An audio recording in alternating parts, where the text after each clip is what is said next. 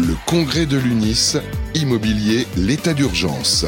Les 14 et 15 septembre 2023 au Parc Chanois à Marseille, en partenariat avec Axéo sur Radio Imo.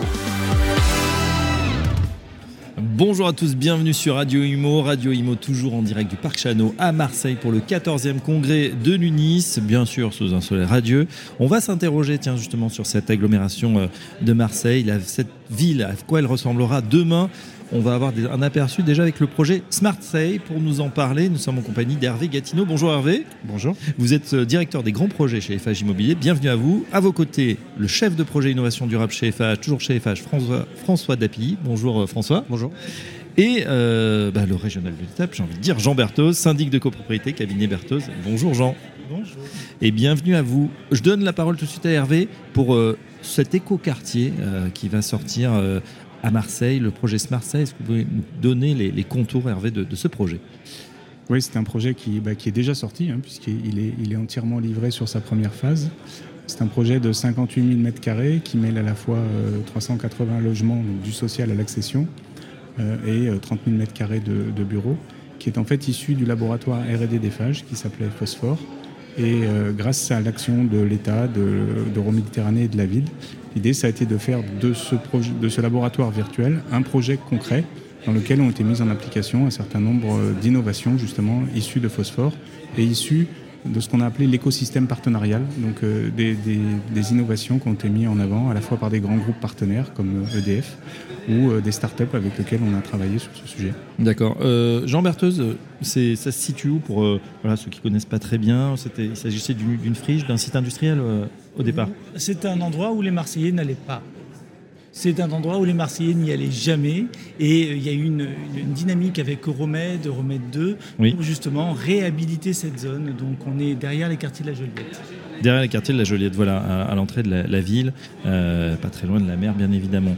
Euh, François Dapilly, quand on parle justement développement durable, là, quelles étaient les, contraintes? Qu'est-ce qui a été mis en œuvre sur ce projet, cet écoquartier Marseille justement, l'intérêt de, ce quartier, euh, comme Hervé l'a dit, c'était la transformation de, projets euh, virtuels en projets réels de démonstration.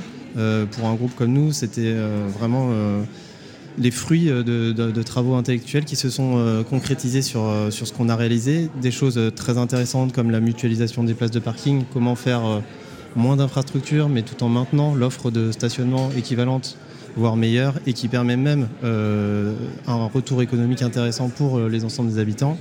C'est euh, la boucle à eau de mer, donc l'énergie de la mer qui permet d'alimenter le chauffage et le rafraîchissement. on utilise la mer pour chauffer bah, En fait, en regardant du haut du balcon, on voit la mer, donc de manière assez simpliste peut-être, on s'est dit bah, pourquoi pas utiliser les calories pardon, de la mer. Et en effet, on capte les calories de la mer et qu'on retranscrit dans les logements et dans les bureaux, ce qui permet finalement d'utiliser moins d'énergie fossile pour euh, fournir l'énergie à, ce bâtiment. D'accord, alors je connaissais la, la, géothermie, là ça s'appelle comment Alors c'est pas la thalassothérapie, mais la thalassothermie. la euh, thalassothermie, bien. La thalassothermie, ce qui est en fait équivalent à de la géothermie en effet, quand on va chercher dans les nappes ou dans la terre.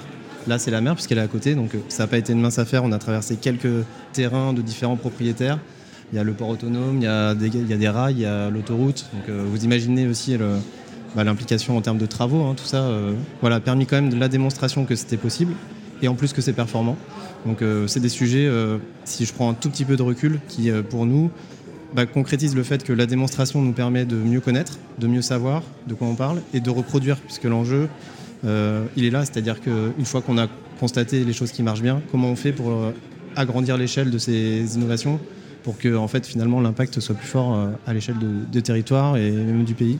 Oui, alors justement, ça, va, ça veut dire que ça va être euh, dupliqué. Toutes ces, vous nous avez raconté la démarche euh, pratiquement en laboratoire qui devient réelle et ensuite qui peut être dupliquée à l'échelle ou du moins sur d'autres territoires? Eh ben, En fait, euh, en effet, cette notion de démonstrateur, nous, on, l'utilise dès qu'on a des territoires opportuns, avec une politique qui est ambitieuse, avec des terrains qui nous le permettent soit en taille, soit en temps, et nous permettent d'investir et d'investiguer. Après, comme je vous le dis, c'est-à-dire que ces solutions innovantes issues des démonstrateurs, eh ben, on essaie de les dupliquer après à des échelles euh, tout autres, que ce soit à l'échelle du bâtiment, euh, parce que souvent on nous retorque, oui, mais ça c'est des grands projets, on n'y arrivera jamais. Et en fait, c'est pas forcément le cas. C'est souvent le bon sens hein, qui l'emporte dans les choses qui fonctionnent. Et donc, c'est ce bon sens-là qu'on essaye de remettre un peu au centre des, réflexions quand on conçoit des projets. C'est pas plus mal. Et puis, euh, c'est vrai qu'il y a des projets qui, qui sortent de terre, mais là, vous avez apporté un soin particulier, j'imagine, puisque je crois qu'il y a même des équipes des hein, qui sont euh, qui, qui, qui, vivent, en tout cas, qui travaillent euh, sur site. On est, on est effectivement, euh, on a installé la direction régionale des phages construction et des phages immobiliers sud-est sur le site. donc on le vit au quotidien, 24 heures sur 24, 7 jours sur 7. Vous allez remonter en temps réel si, euh, ah, je, vous confirme que tous les habitants nous connaissent et savent, et, savent nous interpeller dès qu'ils ont un petit souci ou dès qu'ils ont un élément dont ils souhaitent nous faire part.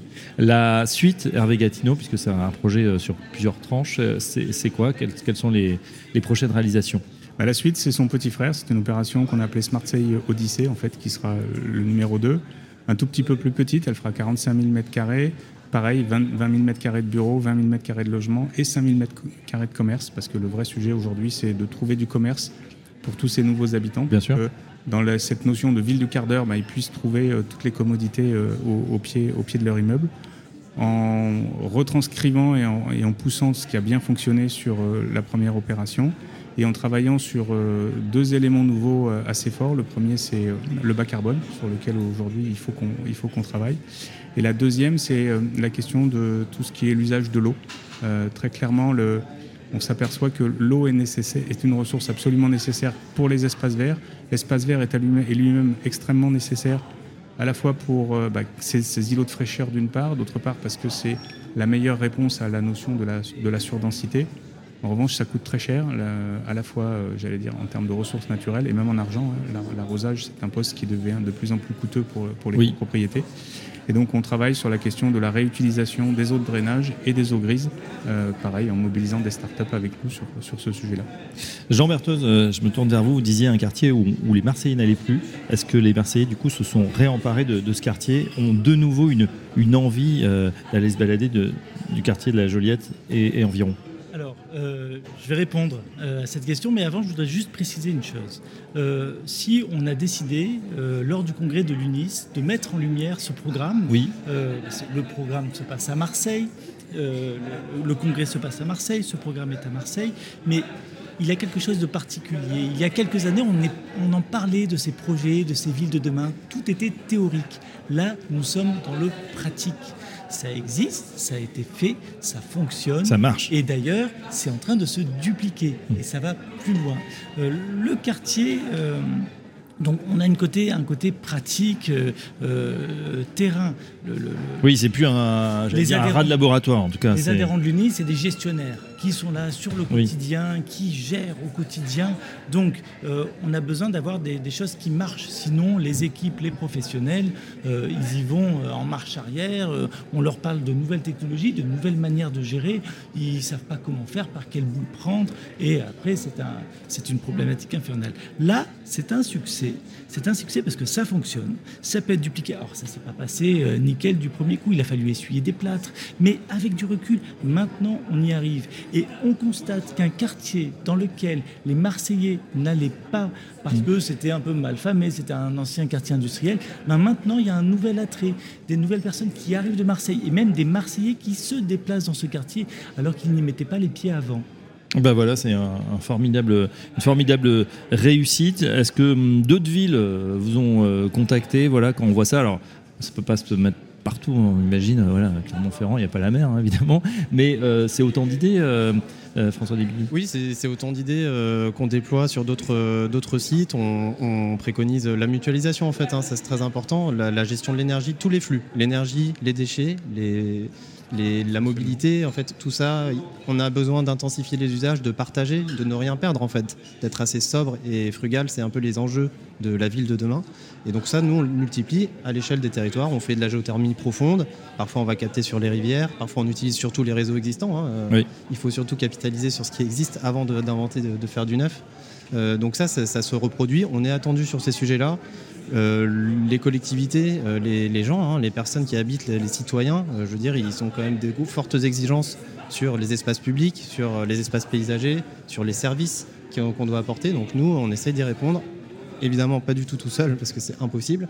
Mais en tout cas, cette notion de frugalité, de sobriété, ça doit être la première orientation qu'on doit avoir. Hervé parlait de bas carbone. Le bas carbone, c'est quoi? C'est économiser la ressource qu'on utilise. Mhm. Le sable, vous devez le savoir, c'est la deuxième ressource la plus utilisée dans le monde.